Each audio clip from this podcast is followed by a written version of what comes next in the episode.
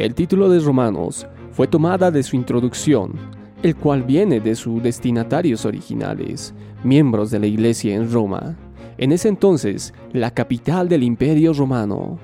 Este título se llama y se ha mantenido desde los primeros días de su historia hasta nuestros días.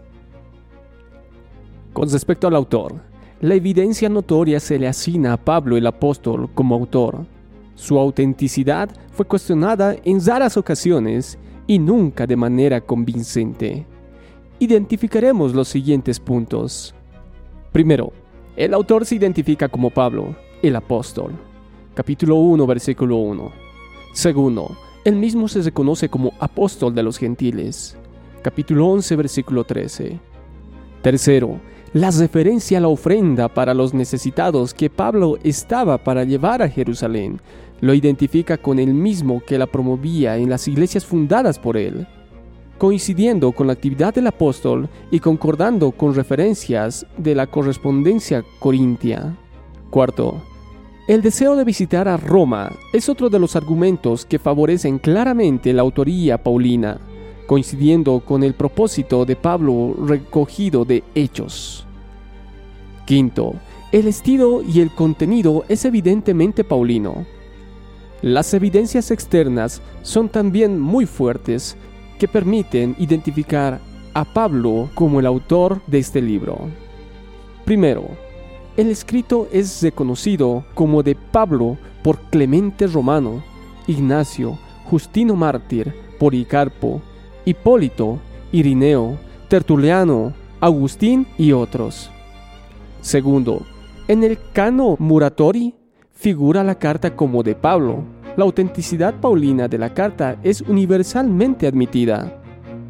Con referencia al lugar y fecha de redacción, la misma epístola provee de los elementos necesarios para determinar con bastante proximidad la fecha de redacción, especialmente en el contenido de los capítulos 15 y 16. Pablo daba por concluido su ministerio en Oriente y estaba a punto de abandonar Grecia para llevar la ofrenda a los hermanos en Jerusalén, que estaban atravesando por una gran necesidad, concordante plenamente con el relato de Hechos.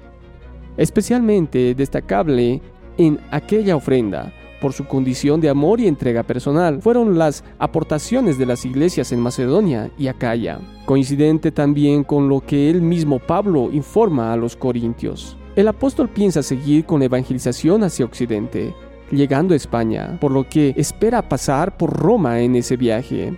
Para comunicarles la visita dicta la carta Tercio, enviándola, con toda probabilidad, por medio de Febe, una diaconisa de la iglesia de Cencreas, para preparar la visita a Roma, anunciándoles en ella uno de sus propósitos en la visita. La carta tuvo que haberse escrito desde Corinto, en donde Pablo estaba y se hospedaba en casa de Gallo, según el capítulo 16, versículo 23. Gallo residía en Corinto y era un miembro de la iglesia y que había sido bautizado por Pablo. En la epístola se menciona también a Erasto, que también era residente en Corinto. Las fechas de composición oscilan entre los años 57 y 58 posiblemente, y lo más probable es que haya sido escrito en el año 58, poco antes de la Pascua, en cuya fecha estaba en Filipos, algunos días después de haber salido de Corinto.